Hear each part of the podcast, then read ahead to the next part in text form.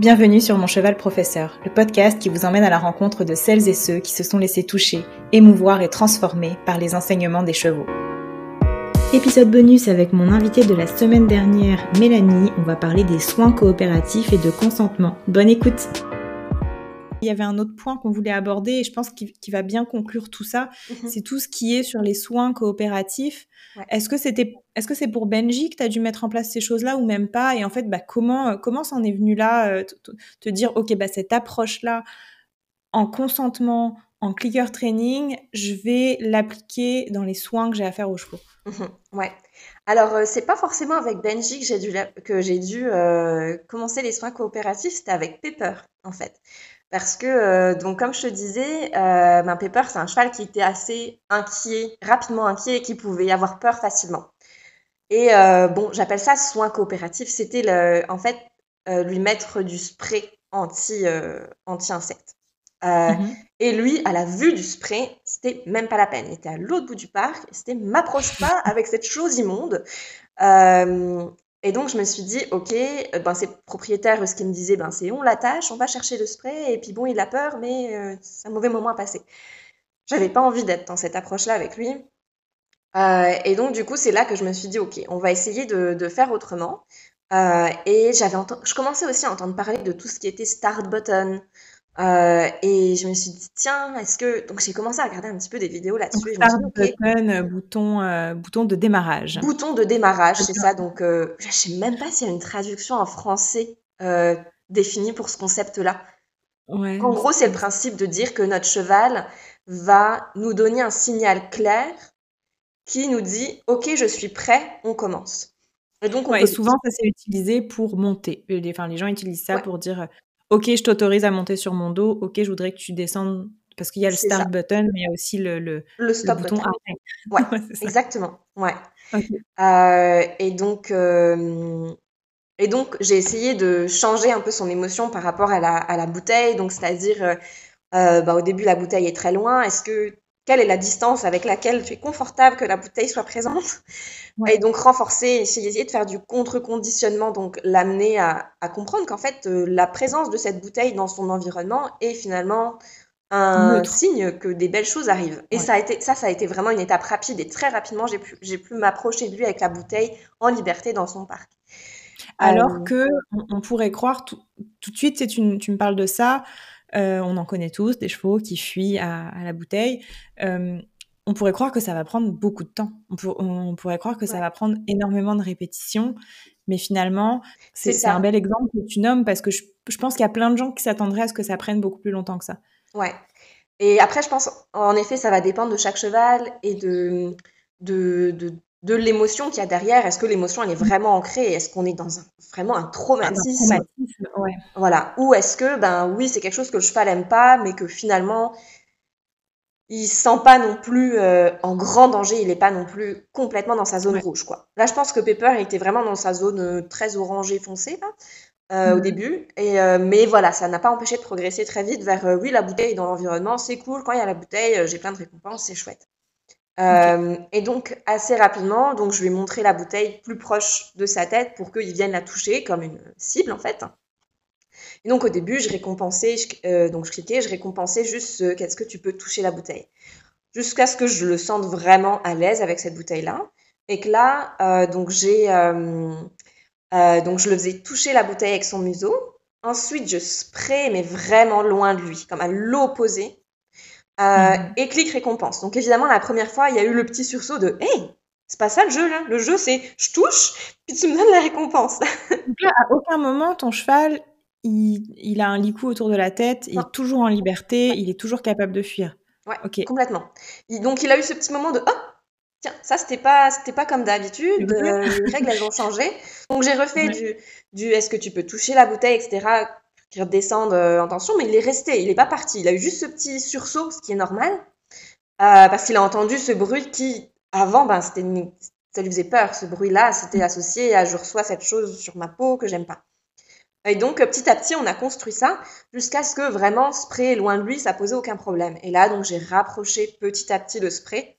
Et donc, jusqu'à avoir euh, un, jusqu'à être capable de sprayer sur, euh, sur sa peau. Donc évidemment, au début, on a, ce petit, on a toujours ce petit sursaut. Ça reste un cheval qui est sensible et qui, qui aime pas ça à la base. on a un cheval qui reste et qui, qui vient toucher cette bouteille. Parce que si, en fait, la bouteille, ça devient son start button. C'est s'il ne mhm. touche pas la bouteille, il se passe rien. Moi, je vais pas sprayer. Euh, c'est vraiment, il touche, je spray, clic, récompense. Euh, jusqu'à arriver. Euh... ne touche pas la selle, je la mets pas. Ouais. Euh, par chance, ça m'est jamais arrivé encore un jour où j'ai un cours. ouais. Mais c'est clair, quoi. Quand c'est non, c'est non, c'est très clair. Non, après, il faisait chaud.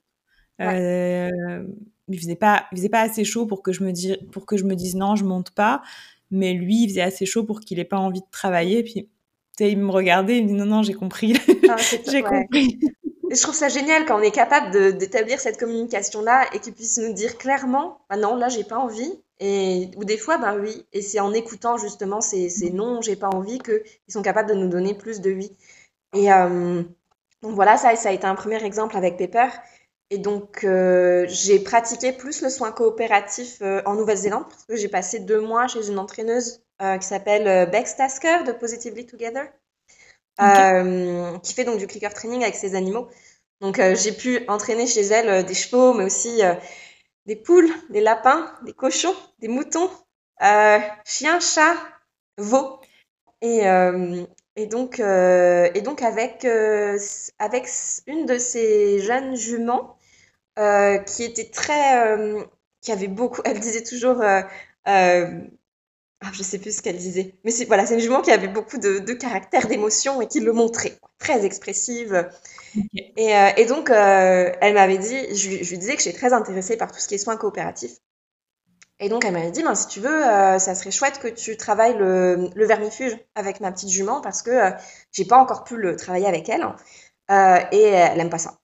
Euh, et donc, donc, du coup, j'ai retravaillé le soin coopératif à ce moment-là aussi. Et là, par exemple, mon, mon, start button, il était un peu plus. des fois aussi, c'est le cheval qui va nous montrer un petit peu ses, ses start buttons. Enfin, moi, c'était je mets, je mets la main. donc, elle avait quand même son licol. De quoi? Tu vas utiliser les, les, réflexes et les comportements naturels de l'individu pour placer ses boutons. Et elle, à ce moment-là, c'était euh, bon. Quand, par exemple, quand je donnais la friandise, elle mâchait, etc. Elle était un petit peu dans sa bulle. Et puis, hop, tout d'un coup, j'avais un petit mouvement de tête avec ses petites oreilles qui se remettaient vers moi.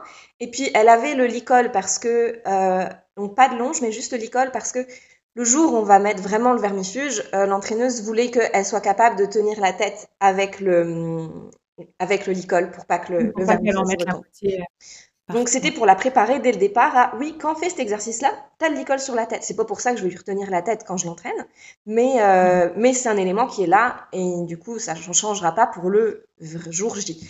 Euh, et donc, donc elle, son start button, c'était donc je mettais quand je sentais qu'elle était qu'elle avait l'air prête, je mettais ma main comme ça et elle venait poser sa tête sur ma main, et ce qui du coup moi me permettait de refermer mes doigts sur le, le licol, même si si elle mettait, si elle avait l'intention de bouger la tête, je relâchais tout de suite. Elle était capable de tirer, ouais.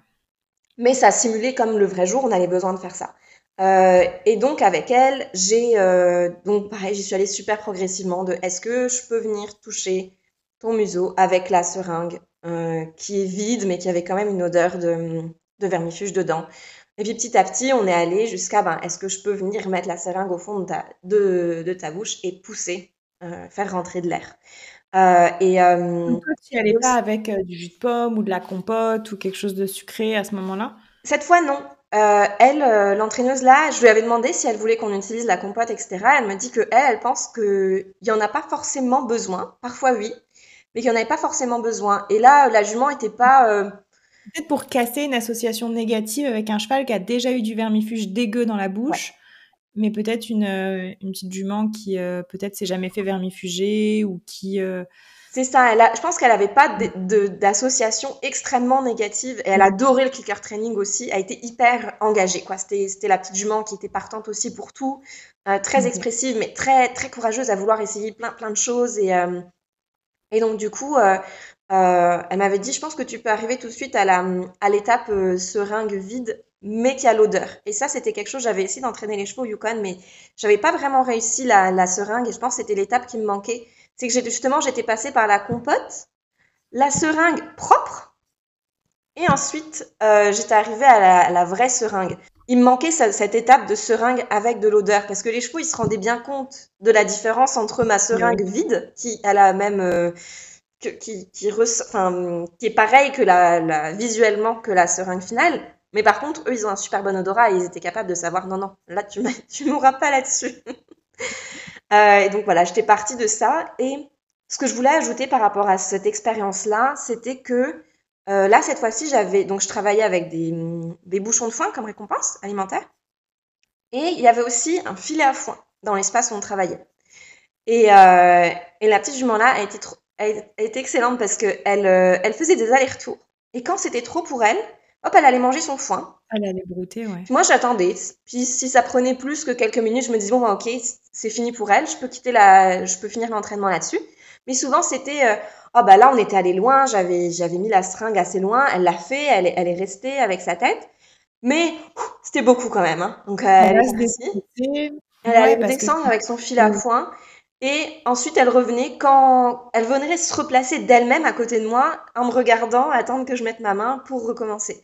Donc là, j'ai vraiment l'impression qu'on était dans du consentement à fond parce que il y avait ce choix euh, avec deux en fait, elle avait la, il y avait des bouchons de foin d'un côté et du foin de l'autre. Concrètement, on est sur. Qui est assez similaire finalement en, termes d'appétence. C'est assez similaire. Et pourtant, euh, elle venait quand même se replacer à côté de moi pour qu'on continue l'entraînement. Oui, parce qu'il y a la curiosité, il y a quand même, il y a autre chose dans ce que tu lui proposes. Ouais. C'est, euh, ouais, puis c'est, les, les, thèmes, euh, le thème du consentement. Je suis toujours dans des questionnements à me dire, est-ce que vraiment c'est du consentement, comment je peux aller plus loin dans le consentement, euh, comment, comment je m'assure que c'est pas du, du renforcement, euh, voilà, du renforcement positif de base et au final, on peut voir les chevaux, on peut voir les animaux on peut voir les humains en fait comme des ordinateurs qu'on programme quoi. Si je le programme à avoir un bonbon à chaque fois qu'il a la selle sur le dos, il a moins de raisons de, refuser la selle. Quoi. Donc euh, là, tu as un exemple, en fait, finalement, de. Puis on ne sera pas toujours capable d'être à 100% sûr. Des fois, on sera à 95% sûr, des fois. Mmh Mais de, je pense que de chercher, en tout cas, moi, ça fait partie de mes quêtes, de me dire, je veux rechercher au maximum ce consentement-là. Euh, que ce soit quand je monte, que ce soit quand je travaille, que ce soit dans tout, même dans les soins. Euh, j'aimerais en fait tendre à, à, ce niveau de, de, de sûreté de, mon consentement le plus souvent possible. Mais je pense que comme tout, on navigue dans des, dans des spectres où des fois on est sûr à 100%, des fois on n'est pas certain. des fois, on suit notre intuition et on se dit ah, je pense qu'il a pas envie, mais je suis pas sûre. Et puis des fois, je pense qu'il a envie, mais je suis pas sûre. Et c'est euh, c'est difficile, mais si c'était facile d'être euh, des hommes et des femmes de chevaux, euh, tout le monde le ferait. Exactement, on, ça se saurait. Ouais, c'est ça, c'est vraiment un, un, gros questionnement et que, que je partage aussi. Euh, et hum, je pense que, que tout ce qu'on met en place, c'est on s'en approche. Tu vois, on s'approche du consentement et c'est déjà, c'est déjà tellement mieux que juste avoir ton cheval qui est attaché, qui n'a pas le droit de bouger et qu'on met la selle sur le dos et on n'écoute rien de ce qui se passe. On est d'accord mmh. que c'est c'est déjà une avancée exceptionnelle. J'espère que cet épisode bonus vous a plu. On se retrouve dès la semaine prochaine avec une nouvelle invitée sur le podcast Mon Cheval Professeur. Pour vous assurer de rien manquer, suivez-moi sur Instagram, sur TikTok ou sur YouTube à Mon Cheval Professeur. Bye bye